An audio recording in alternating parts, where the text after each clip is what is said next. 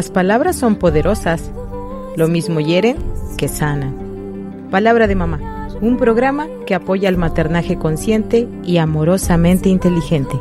Un programa donde todas las voces cuentan. Bienvenidos.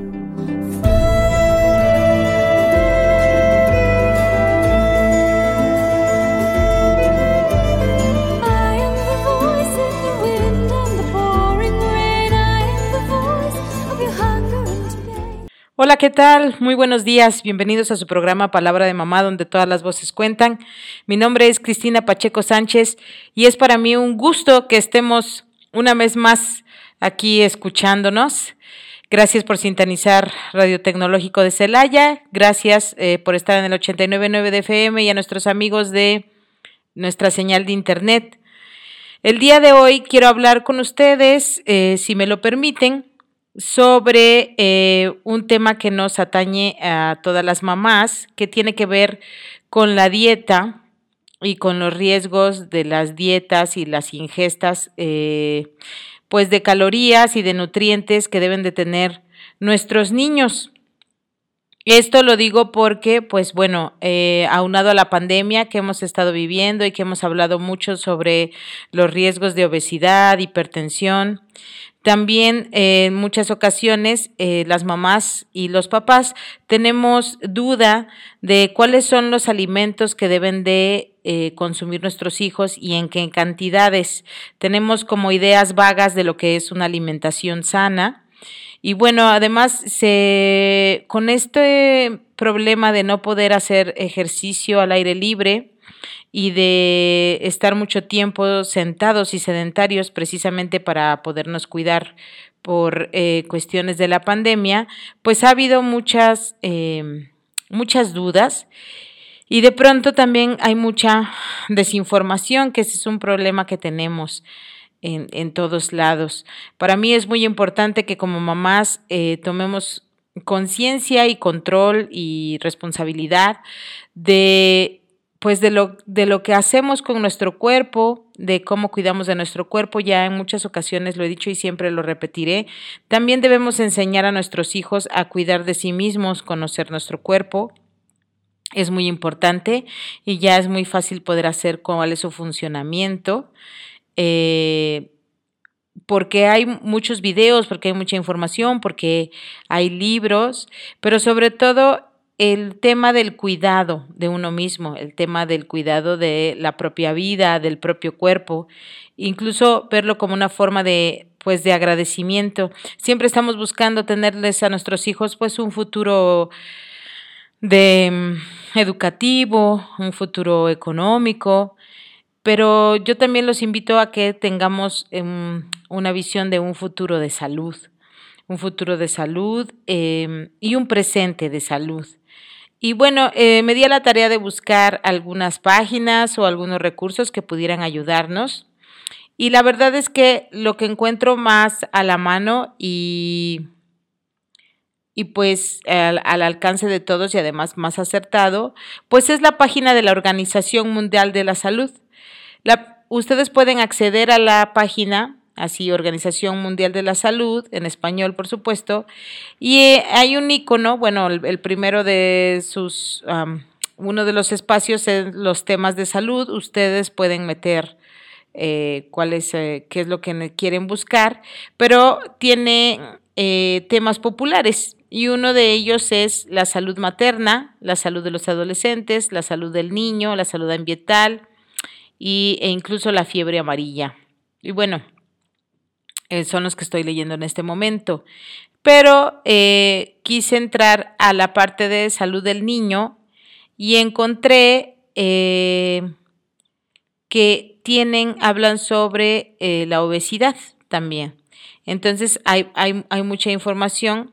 Incluso nombraron una comisión para acabar con la obesidad infantil. Hay muchos temas que tratar acerca de la obesidad infantil. De hecho, hay un libro que quiero recomendarles también que habla de la parte emocional y que pues también lo comentaré eh, si me da tiempo en este programa y si no, eh, la próxima vez. mm, hay una autora que me gusta porque habla eh, pues de una manera muy fluida y, y entendible para todas las mamás. Tiene varios libros y ya las he recomendado. Es Marta Alicia Chávez. Y tiene un libro que se llama Hijos Gordos. Y incluso lo digo y me río porque estamos acostumbrados también a, bueno, no me río, no me reí, pero quiero, me di cuenta de que quiero suavizarlo con una sonrisa, porque tendemos a sentirnos incómodos con el tema, ¿no? Y justamente de eso habla ella en este libro, porque tenemos em, como que no, como que no lo hablamos, como que nos da pena. Entonces, creo que es importante siempre vernos em, eh, desde todas las, todas las aristas como seres humanos. Y esta cuestión de que nuestros hijos tengan sobrepeso o de que se les llame gordos, pues tienen eh, dos dos vistas o dos puntos de vista o dos aproximaciones que son tan importantes la una como la otra. Una, pues que tiene que ver con la alimentación, con los hábitos alimenticios, con los vicios alimenticios, si lo queremos ver así. Y la otra que tiene que ver con la parte emocional. Y esa parte también es importante porque nuestros hijos sufren también a nivel emocional, no solamente físico, cuando tienen eh, pues un sobrepeso importante. Y bueno, en este libro Marta Alicia Chávez habla de esta parte. Pero bueno, como les decía, quiero empezar con la página de, eh, de la Organización Mundial de la Salud para eh, pues escuchar ahora en este programa, en estos 50 minutos que tenemos, 45, 50 minutos del programa, que podamos, que bueno, ya no van a ser, ¿verdad? Porque ya llevo una introducción bastante larga. Pero bueno, mi intención en palabra de mamá es traer información que pueda ayudarles. Siempre esa es mi intención. Y bueno, qué mejor que la Organización Mundial de la Salud para darnos luz y comentar. Y bueno, la obesidad entre los niños y los adolescentes se ha multiplicado por 10 en los últimos cuatro decenios. Esta es una nota, esto que voy a leer es del 11 de octubre de 2017. El número de niños y adolescentes de edades comprendidas entre los 5 y los 19 años que presentan obesidad se ha multiplicado por 10 en el mundo en los cuatro últimos decenios. Las conclusiones de un nuevo estudio dirigido por el Imperial College de Londres y la Organización Mundial de la Salud indican que si se mantienen las tendencias actuales en 2022, que ahora ya está pues a la vuelta de la esquina, habrá más población infantil y adolescente con obesidad que con insuficiencia ponderal moderada o grave. Y bueno, esto es un problema. Los índices de, de mortalidad por el, por el virus COVID-19 que lleva a la enfermedad COVID-19, pues tienen mucho que ver con los altos índices de obesidad que tenemos en nuestro país. Y bueno, a ti mamá, papá, abuelita, tía, pero sobre todo a ti mamá, de un hijo, de una hija, pequeño o adolescente que tiene sobrepeso, o si ya tu hijo es un adulto, pero bueno, sobre todo si son pequeñitos, pues déjame dirigirte, déjame dirigirme a ti eh, y darte pues alguna información que te pueda ayudar. Lo primero es eliminar eh, la culpa y estarse preguntando que cómo fue que llegamos hasta aquí, porque se pierde mucho tiempo en eso, en echar culpas y en ver. Y siempre, en palabra de mamá lo he repetido muchas veces, siempre es un buen día para ir en otra dirección, siempre es un buen día para comenzar algo nuevo, siempre es un buen día para cuidar a nuestros hijos desde otro punto de vista, desde un punto más informado, desde un punto más amoroso, desde un punto más sano, siempre. Así que olvida lo que llevas hasta ahora y eh, que sea este programa una, una invitación a que Mm, gires, a que cambies de dirección. Y si ya estás desesperada porque has probado muchas cosas y el, y el problema sigue, pues bueno, sigámoslo intentando y espero que, espero que lo que traigo hoy para ti te ayude. Así que bueno, los, em, pues los, los datos de alarma están ahí, siempre los hemos podido leer, ¿no? Pero vamos a leer algo o vamos a eh, empaparnos de algo que tenga que ver con hacer eh, cambios que nos ayuden. Hay aquí mm, la obesidad, bueno, y se hizo una comisión y después hicieron un informe eh, sobre que se puede descargar para acabar con la obesidad infantil. Sin embargo, estoy tratando de entrar y, no todavía no, no encuentro cuál es exactamente este informe. Permítame un momento. Ok, muy bien, ya encontré lo que estaba buscando. Bueno, aquí en la página de la Organización Mundial de la Salud encontré eh, pues un comunicado de prensa que ya tiene tiempos del 2003, pero sigue siendo vigente. Me da eh, mucho pesar eh, darme cuenta de eso. Bueno, ahora ya tenemos un nuevo etiquetado, pero voy a ir leyendo para comentar con ustedes, queridas mamás, qué es lo que podemos hacer en casa que sean eh, acciones que podemos tomar nosotras y que sean definitivas para conservar la salud de nuestros hijos. Bueno, la Organización Mundial de la Salud en Ginebra, Roma, ha dicho que una dieta basada en el bajo consumo de alimentos muy energéticos, ricos en grasas saturadas y azúcar y en la ingesta abundante de frutas y hortalizas, así como un modo de vida activo, figuran entre las principales medidas para combatir las enfermedades crónicas recomendadas en un informe que expertos independientes han preparado para dos organismos de las Naciones Unidas. El informe encargado a un equipo internacional de expertos para la Organización Mundial de la Salud y la Organización de las Naciones Unidas para la Agricultura y la Alimentación se propone identificar nuevas recomendaciones sobre régimen alimentario y actividad física destinadas a los gobiernos con miras a tratar de resolver el problema que plantea el creciente número de personas que mueren anualmente por enfermedades crónicas. Bueno, esta es la preocupación de la Organización Mundial de la Salud y los gobiernos de los países del mundo para evitar pues enfermedades crónicas y evitar la obesidad. Pero eh, aquí en Palabra de Mamá yo lo quiero poner pues sobre la mesa y compartir contigo lo que se ha encontrado y lo que podemos hacer para que sea una responsabilidad nuestra, para que sea eh, pues una preocupación consciente y ocupada y, e informada en nuestra propia casa. Si, si cada quien vamos haciendo lo que nos toca en casa, pues iremos, eh, sobre todo, más que reducir los índices de obesidad en el país, pues lo que nos preocupa son nuestros hijos y los hijos de las demás. Y si nosotros logramos hacer buenos hábitos y los empezamos a compartir con otras personas, con otras mujeres, con otras mamás, con otros miembros de la familia, entonces podremos eh, pues hacer algo verdaderamente Mm, sano para nuestros hijos y que además sí es nuestra responsabilidad. No es que nos haya tocado así o que sea una herencia, aunque sí es porque también es cultural.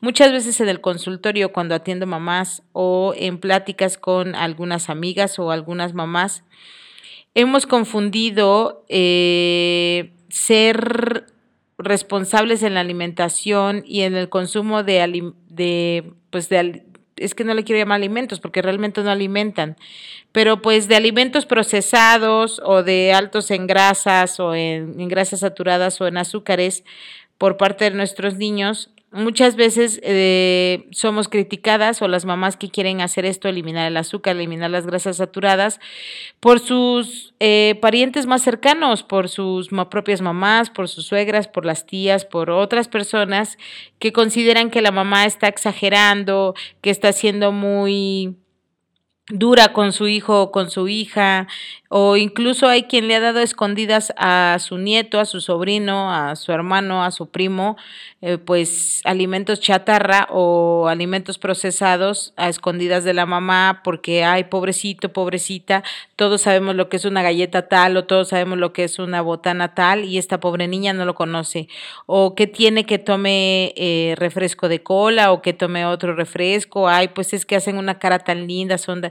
Y la verdad es que no necesitan, ninguno de nuestros hijos y ningún adolescente necesita este tipo de, pues, este consumo de chatarra. No voy a decir alimento chatarra porque, pues, no, no tiene eh, congruencia, pero de chatarra. Y bueno, también ahora entre los adolescentes también, o sea, el, el gran, el bombardeo de de publicidad para chatarra, pues es impresionante y las bebidas energéticas también son un problema, pero bueno, eso es tema para otro programa. Así que lo primero que te quiero decir, mamá, es que la chatarra no la necesita tu hijo. Y de hecho hay dulces, hay golosinas que además en México, pues tenemos para nuestros hijos. Se les puede, eh, se les puede compartir, no sé, cajeta, se les puede compartir cocadas, se les puede compartir pan. En México tenemos una gran variedad de pan y, y no tiene que ser eh, eh, con alto contenido de, de, azúcar refinada. En muchos lugares el pan se hace con, en lugares de nuestra república, como por ejemplo en Oaxaca, pues hay una gran variedad de pan que no se hace con azúcar refinada, que lleva otros, eh, otra forma de eh, edulcorarlos. Eh, por ejemplo, la panela o el, el piloncillo.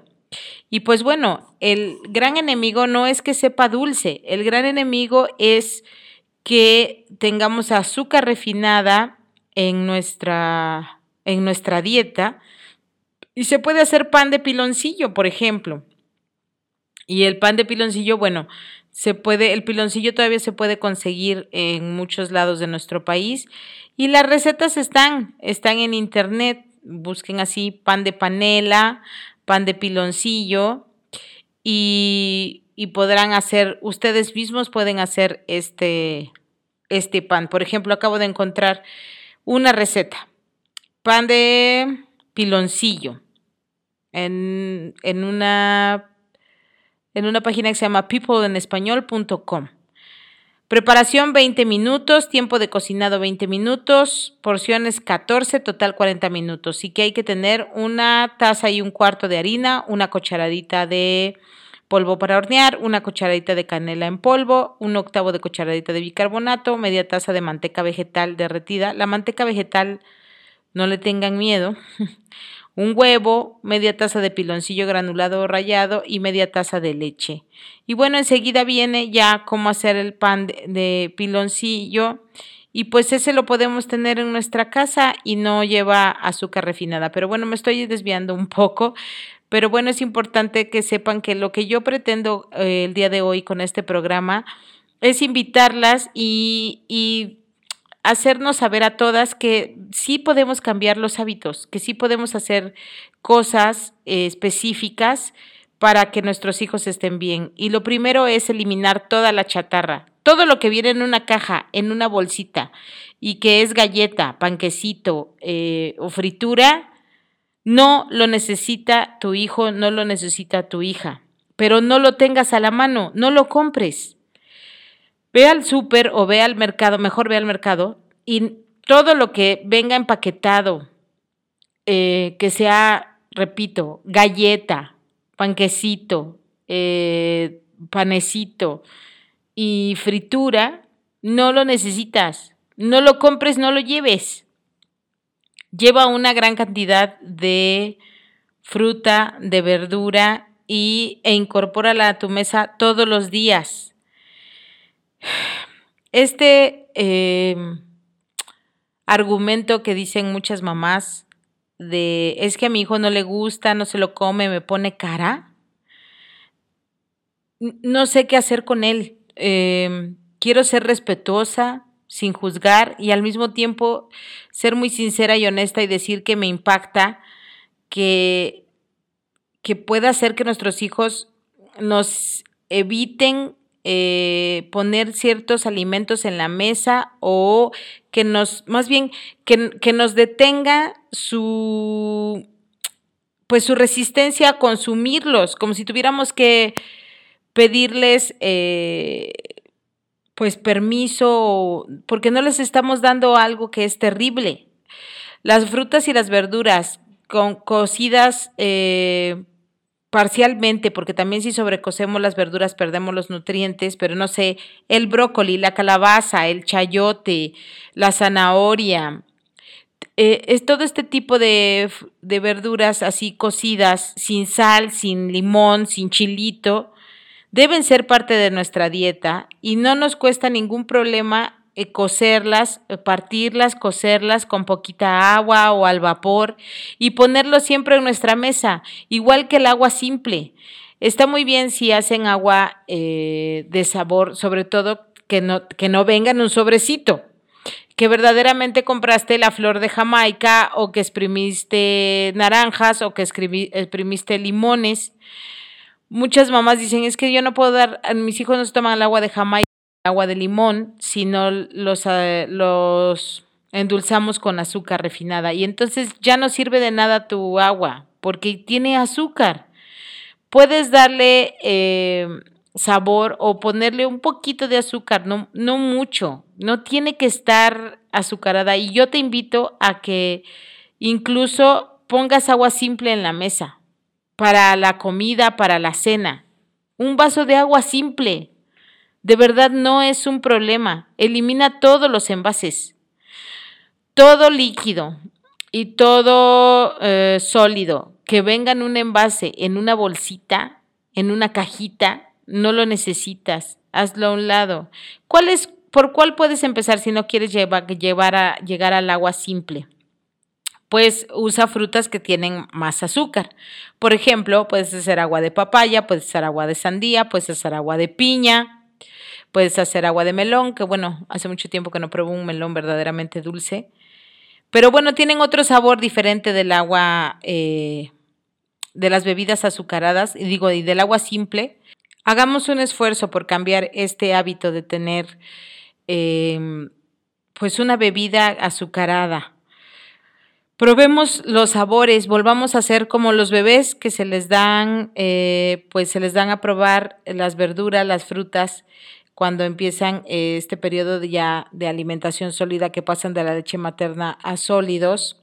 Eh, pero incluso pues ya también si empezamos a alimentar a un bebé con frasquitos que sí tienen azúcar, aunque nos digan que no, pues entonces los acostumbramos, acostumbramos eh, su sentido del gusto y los hacemos em, que se habitúen a que debe de tener un cierto sabor lo que están consumiendo y si no, no.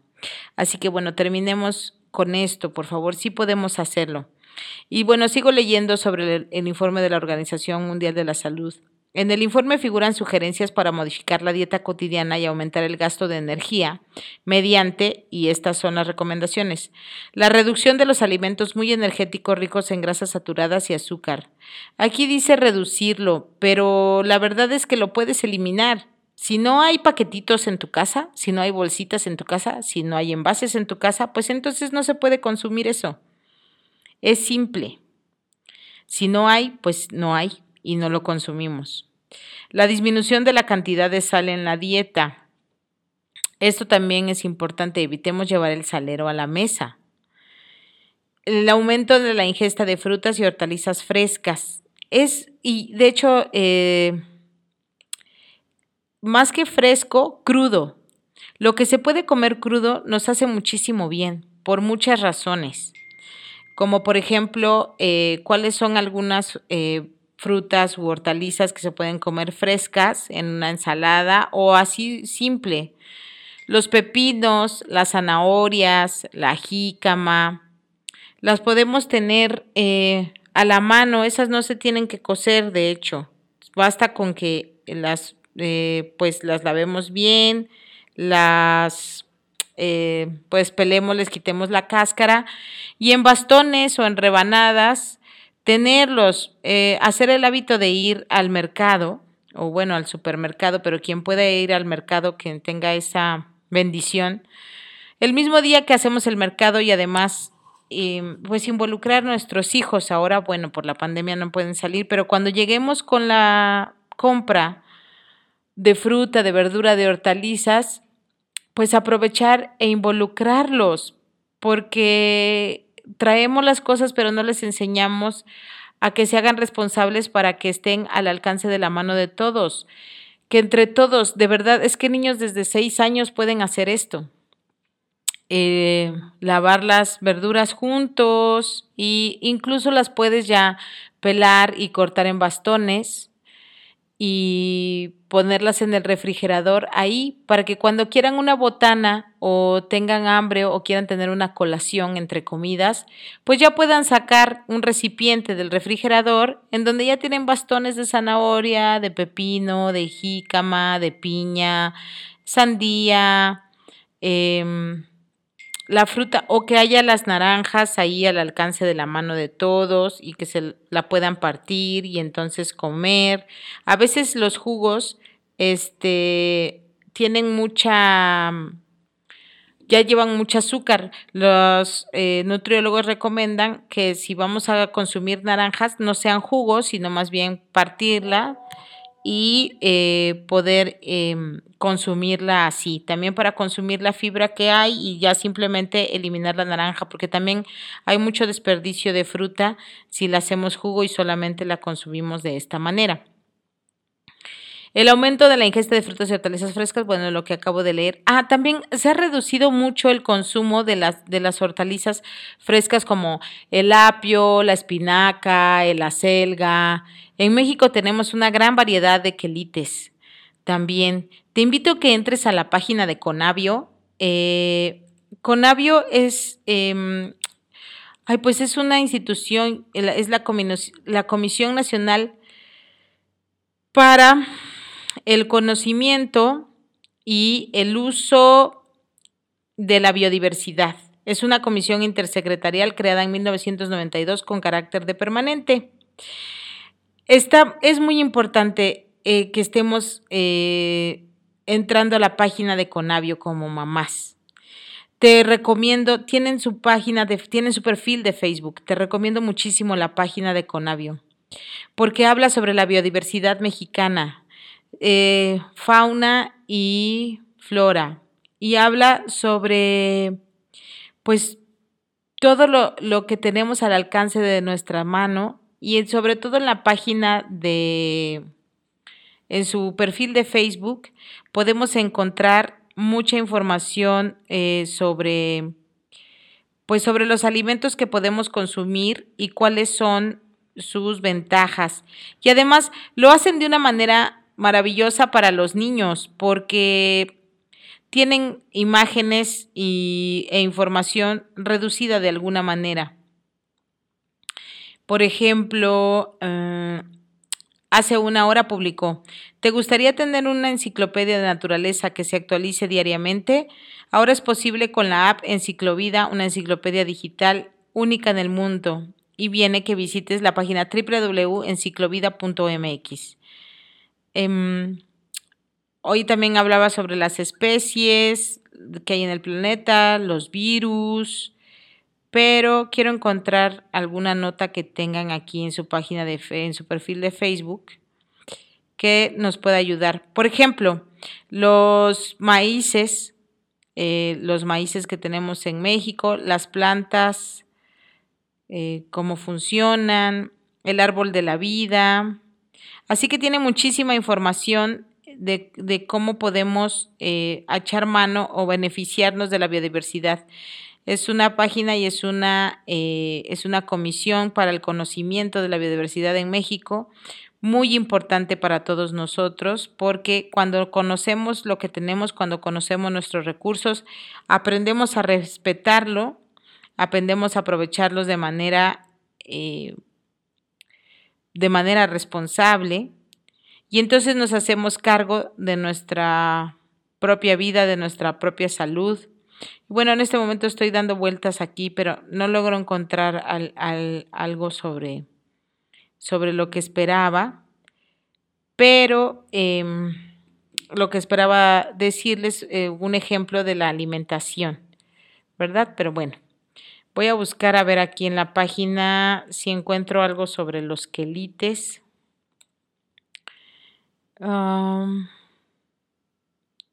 y sí lo encontré. Me manda a una... Eh,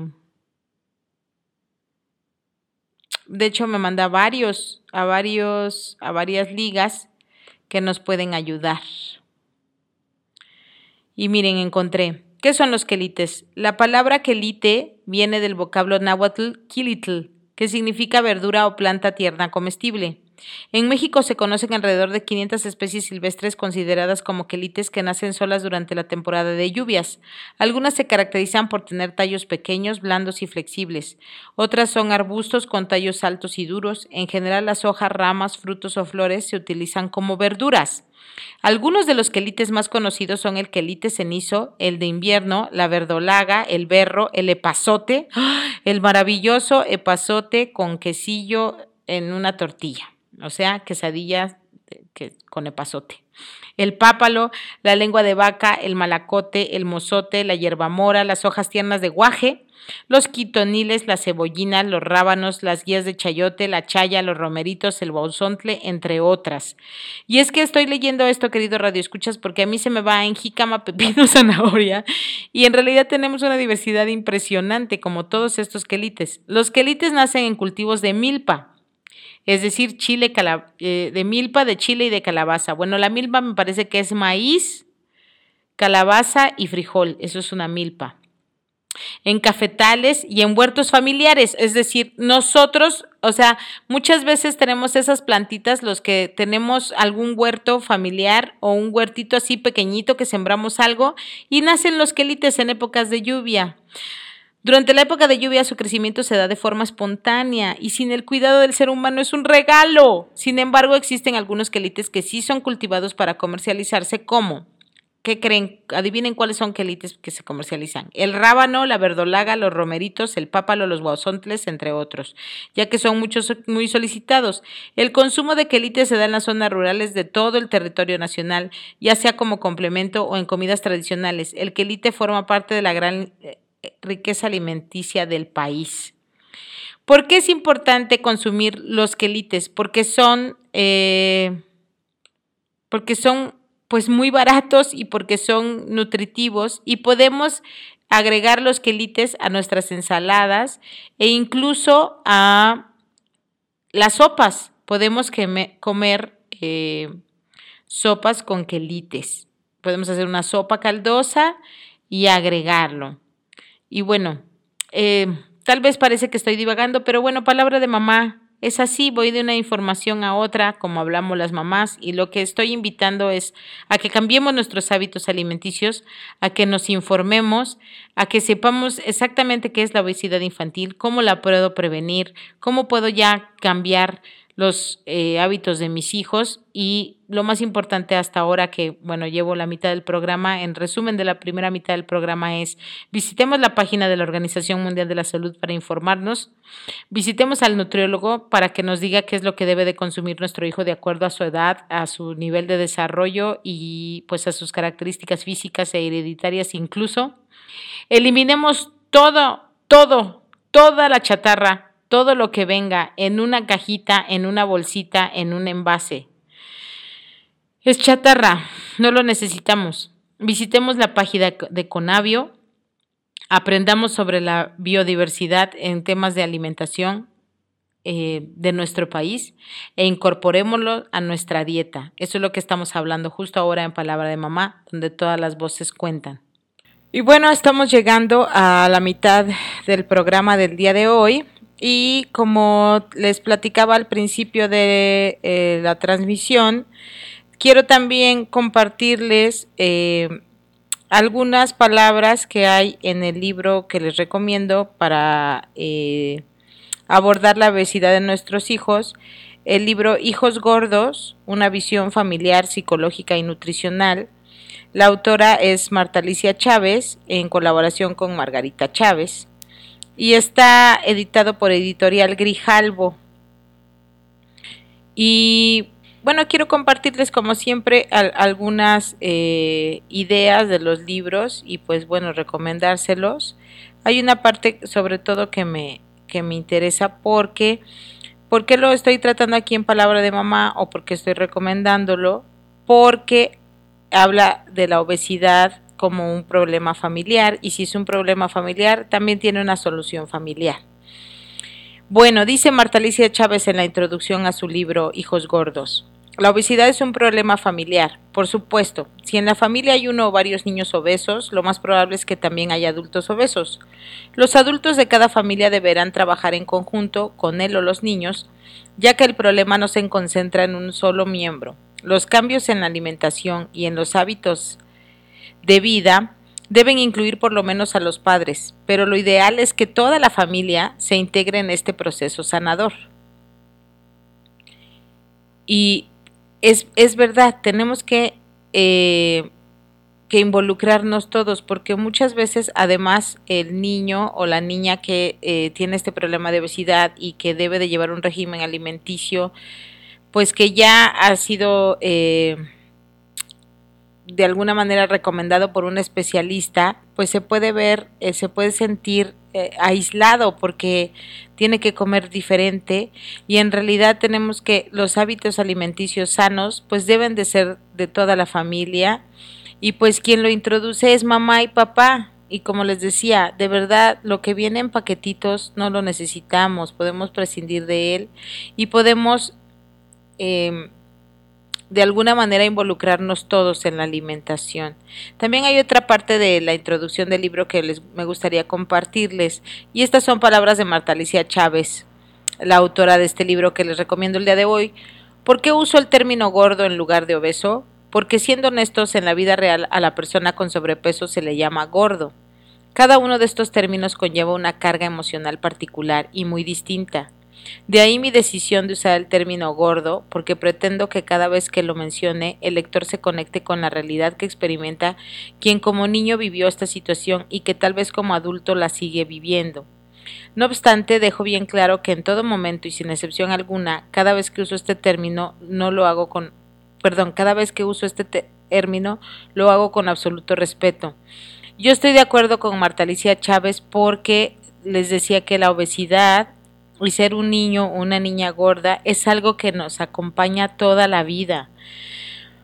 No solamente hay un deterioro físico importante, hay un deterioro emocional importante que deja cicatrices para siempre y que un niño o una niña gorda en la primaria, en la secundaria, puede hacer una adolescente o una mujer joven o un hombre joven con desórdenes alimenticios hacia el otro lado, que después eh, presenten anorexia o bulimia o vigorexia porque tengan pánico de volver a, ese, a esos tiempos en los que vivían amedrentados por, el, por sus compañeros y y se sentían discriminados y que se sentían tan aislados. Y entonces una vez que un niño o niña que ha superado la obesidad llega a la adultez puede hacerse mucho daño y en realidad eh, no ha terminado con ese problema de amar y cuidar su cuerpo,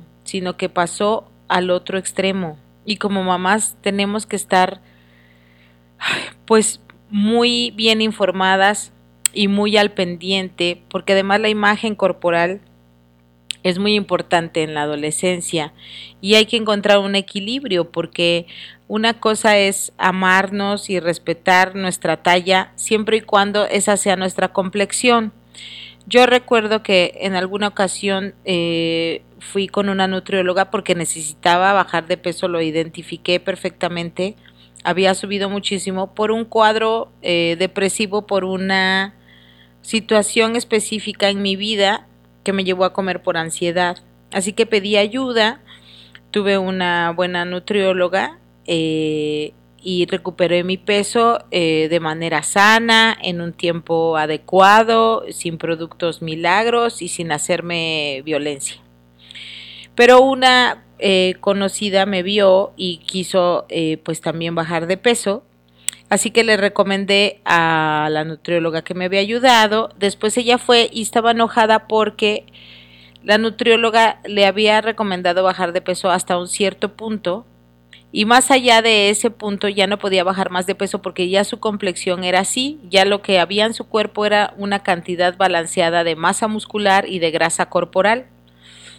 Y esta persona insistía en que quería bajar de peso porque yo había logrado un peso menor, pero mi talla, es decir, mi estatura, es como 10 centímetros o 15 centímetros menor que la de esta persona y mi complexión en realidad pues es delgada, muy delgada. Entonces ella quería lograr esto y no correspondía porque su complexión pues era diferente a la mía. Ya había llegado a un equilibrio sano y insistía. Entonces no hay que caer en estas eh, pues en estos extremos. Y bueno, sigo leyendo a Marta Alicia que dice, existe una diferencia entre sobrepeso y obesidad. El primer término se refiere a un exceso de peso de 10 a 20% del ideal y sano, de acuerdo con criterios como la edad y la estatura.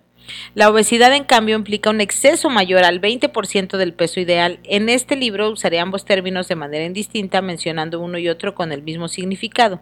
Bueno, porque Marta en este libro de Hijos Gordos pues se enfoca a la parte emocional sobre todo. Ser gordo conlleva una carga social, familiar y por ende personal. A lo largo de la historia y de punta a punta del planeta, la obesidad ha adquirido un papel muy significativo en diferentes niveles y formas.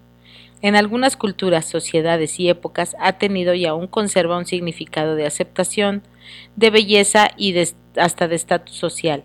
En otras representa algo socialmente despreciable y se convierte en una causa de vergüenza. Hace algunas décadas las madres hacían todo lo posible porque sus bebés y sus niños estuvieran gordos, lo cual se consideraba signo de hermosura, fortaleza y salud. Incluso en los adultos se le daba este significado. Tras años de investigación sobre los efectos del sobrepeso, en la actualidad se ha llegado a darle lugar que le corresponde como factor determinante en el desarrollo de graves problemas de salud. En otro sentido, alrededor de la obesidad ha surgido un sinnúmero de movimientos sociales y financieros contradictorios. Por una parte, los grandes capitales invertidos en toda clase de empresas, instituciones y productos que pretenden eliminarla, y por otra, los grandes capitales invertidos en la promoción de alimentos y hábitos de vida que la crean y la perpetúan. La obesidad, pues, está siempre acompañada de grandes contradicciones e incongruencias. Y yo aquí añadiría que es porque ponemos en manos de otros lo que está en nuestras manos como familia. Es que una alimentación sana es un asunto familiar, es una responsabilidad familiar. No debemos voltear a ver al otro, ni a la publicidad, ni a los comerciantes, eh, que nos quieran engordar o que nos quieran eh, regresar a un peso ideal, pero que en realidad no les importa si tenemos un peso ideal, sino que compremos sus productos milagro o cambiemos nuestros hábitos que favorezcan eh, pues su comercio. Así que tengamos, pongamos mucha atención de verdad, mamás, porque también como mamás muchas veces caemos ahí. Si nosotros constantemente nos estamos criticando y decimos que queremos bajar de peso y nos castigamos y somos violentas con nosotras mismas, nuestros hijos lo ven. Hace poco vi la noticia de una mamá que pues quería bajar de peso, compró un producto milagro y ahora está muerta porque ese producto eh, pues contenía metanfetaminas o anfetaminas o algo que de verdad dañó su corazón. No lo sé bien, solo sé que, que usó un producto milagro y que pues murió. Y muchas veces los productos milagros pues no sabemos, no se hacen responsables, tienen publicidades engañosas. Y lo mejor es ir con pues con un profesional de la salud.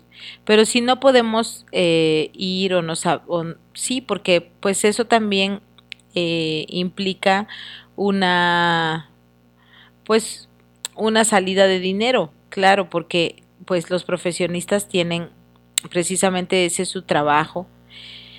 Pero de verdad basta con eliminar yo esta parte de reducir, yo diría, pero ¿por qué ¿por qué reducir? Podemos eliminarlo, eliminar la chatarra e incorporar eh, la alimentación sana con recetas sanas. También es importante porque también ahora hay muchas dietas que, que eliminan los carbohidratos, que eliminan la proteína animal y es importante para los niños, los adolescentes, consumir estos productos. Pero no es lo mismo consumir los carbohidratos de la papa, de una sopa de pasta, de, no sé, un bolillo, que los carbohidratos de eh, chatarra, eh, pues eh, empacada, no es igual. Y si hay un equilibrio, debe de haber mucho más verdura y vegetales y hortalizas en nuestro plato que de carbohidratos. Y podemos quedar perfectamente satisfechos sin problema. No hay necesidad de llenarnos. También eso es importante. Enseñarnos y enseñar a nuestros niños a identificar cuando ya están satisfechos y que no tienen que ir más allá porque sabe rico o porque se les antoja sino conservar horarios, conservar eh, equilibrio. Es, es eso más que nada, enseñar la mesura en nuestros niños. Y bueno, sigo leyendo lo que dice Marta Alicia Chávez en su introducción a su libro Hijos Gordos. Hablaba de las incongruencias de la publicidad y tal. Eso sucede en el ámbito económico y social, pero dentro de la familia un hijo gordo tiene distintos significados y diversas funciones que, que mueven profundas fibras y dinámicas de relación de todos sus miembros. Estas dinámicas familiares a su vez contribuyen a la perpetuación del problema. En este aspecto el familiar, en el que enfocaré el tema de este libro. Si bien es cierto que para crearla existe un componente puramente alimentario y en algunos casos un orgánico, en la primera parte de este libro trataré los componentes emocional y familiar que siempre la acompañan, así como las principales patologías y los trastornos asociados con la obesidad y la comida. Por último, el anexo fue escrito por la reconocida nutrióloga Margarita Chávez, que además honrosamente es mi hermana. En él expone el aspecto orgánico y nutricional, así como diversas propuestas útiles y sencillas para que los padres puedan apoyar a sus hijos obesos a dejar de serlo y a llevar una vida sana. Así que bueno, me parece que eh, pues que este, este abordaje que hace Marta Alicia de las implicaciones familiares y las implicaciones emocionales en la obesidad, en la gordura de nuestros hijos, pues sí es muy importante verlo. Y también nosotros cuestionarnos como mamás, pues qué es lo que estamos haciendo, qué es lo que nosotros pensamos que es sano Muchas veces lo primero porque como mamás vamos y buscamos a un especialista o buscamos consejos y como desde afuera. Y yo les recomiendo, queridas mamás, queridos radioescuchas, que si quieren hacerle bien a sus hijos, primero volteen a ver a ustedes qué significa para ustedes ser gordo, qué significa para ustedes ser sano, qué es una buena alimentación balanceada, eh, quién les enseñó a comer, cómo es que hicieron los hábitos alimenticios en su casa, qué es lo que les gustaría cambiar, cómo pueden eh, involucrar a los demás miembros de la familia, sobre todo a los niños. Lo más importante es enseñarle a nuestros hijos, a nuestras hijas, a hacerse responsables del propio cuidado, del propio entorno también. Y bueno, Marta Alicia también eh, menciona este dato que me parece eh, que es bueno escuchar. Las grandes cantidades de grasas y carbohidratos que componen la dieta eh, dicha dieta, bueno, es que hablaba de una dieta, bueno, es que habla de la, de la gordura en diferentes culturas. Dice, en Mauritania, país situado al noreste de África, existe una fascinación por la obesidad en las mujeres, la cual les asegura un buen matrimonio a los 12 o 13 años y un buen estatus social para toda su familia. Para lograrlo perdura hasta nuestros días una tradición que data del siglo XI. Se trata de una práctica llamada Le Bleu, cuando llegan a la edad de 7 años aproximadamente, en ocasiones desde los 5, las niñas son llevadas por varias semanas durante las vacaciones escolares o en la época de lluvias, cuando la leche de camello es más abundante, a un campamento y encomendadas a una mujer llamada engordadora, cuya única misión consiste precisamente en engordarlas hasta el límite. Las niñas son sometidas a una dieta extrema, altamente cargada de grasas y carbohidratos, con el fin de hacerlas ganar peso en el menor tiempo posible. Cuantos más kilos les ponga encima y cuanto más rápido la engordadora obtendrá un mejor pago. Las grandes cantidades de grasas y carbohidratos que componen dicha dieta le proporcionarán a las niñas de 14.000 a 16.000 calorías diarias, nueve veces más de lo que se considera sano consumir a esa edad. Estos altos niveles calóricos se obtienen del siguiente tipo de alimentos y cantidades por día. 5 litros como mínimo de leche de camello o de cabra, 40 bolitas grasosas elaboradas con dátil, maní y cuscús, una especie de atole elaborado con 2 kilos de maíz machacado y mijo, 2 tazas de mantequilla y unos 15 litros de leche de camello, de 500 gramos a un kilo de grasosa carne de cordero. Con frecuencia las niñas ya no pueden más y vomitan, pero si lo hacen son obligadas a tragar su propio vómito. Imagínense esta violencia. Pero yo se las comparto y yo los invito a reflexionar qué violencia hacemos a nuestros hijos cuando también de alguna manera mmm, los acostumbramos o permitimos que se sientan llenos y sigan consumiendo, que, que, se sientan más allá de satisfechos y sigan consumiendo. De hecho, como país latino y de hecho como mexicanos, hasta nos hacen burla en, en películas, en comerciales, como que es una ofensa. Por ejemplo, esto nos, esto nos puede impactar y nos puede impactar de manera negativa o escuchar o leer lo que le hacen a estas chiquitas para engordarlas, para asegurarles un buen matrimonio. Imagínense todo lo que hay detrás. Pero también en nuestra cultura podemos considerar una, fe, una ofensa a la matriarca de la familia, ya sea la abuela o la mamá, si no nos comemos todo lo que nos pone enfrente. Y eso también es violencia, porque se equipara el cariño que se tiene a, a la persona que cocinó con la cantidad de comida que cocinó que consumes. Y no tiene que ver si nosotros como mamás, si nosotros como papás, como familia, pegamos una cosa con otra que no tienen que ver, como el cariño, como la lealtad, como el reconocimiento, con la comida, entonces hay un problema. O si elegimos pelear durante las comidas, o si elegimos mm, no hablar y ver la televisión durante las comidas, pues estamos creando hábitos que después pues pueden ser eh, muy dañinos para nuestros hijos. Así que yo los invito a esta reflexión, a volver a ver sus horas de comida, cuántos comen en casa, quién se hace cargo de las compras, quién se hace de cargo de hacer de comer. También eh, criticar la comida de otra mujer es algo que hacemos en este país y sobre todo que tiene que ver cuando eh, se le está evaluando a través de la comida como si fuera una buena o no madre o una buena o no esposa. ¿Y eso qué tiene que ver? Y muchas veces ser una buena esposa o ser una buena madre es hacer la comida que le gusta al hijo o al marido, que muchas veces pues no es sana. Y entonces ya no volteamos a vernos a nosotras, ni volteamos a ver a los hijos, ni al propio esposo o al padre, porque estamos mezclando cosas que no tienen que ver. Así que bueno, querido Radio Escuchas, yo les invito a que volteen a ver sus hábitos alimenticios, a que volteen a ver eh, su concepto, eh, todas las creencias y todo lo que envuelven eh, en su mente y en su mesa alrededor de la comida y qué es lo que les están eh, de alguna manera modelando y enseñando a sus hijos y mantengámoslos sanos. Muchísimas gracias por haber escuchado. Mi nombre es Cristina Pacheco Sánchez.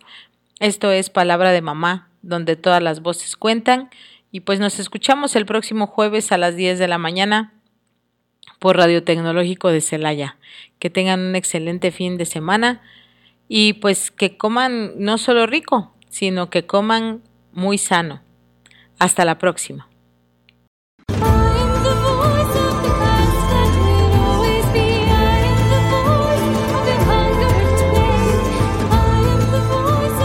Ha sido un placer acompañarte en este breve tiempo y espacio de reflexión. Te invito a que te escuches con respeto Recuerda que aquí tu voz también cuenta. Esto fue Palabra de Mamá.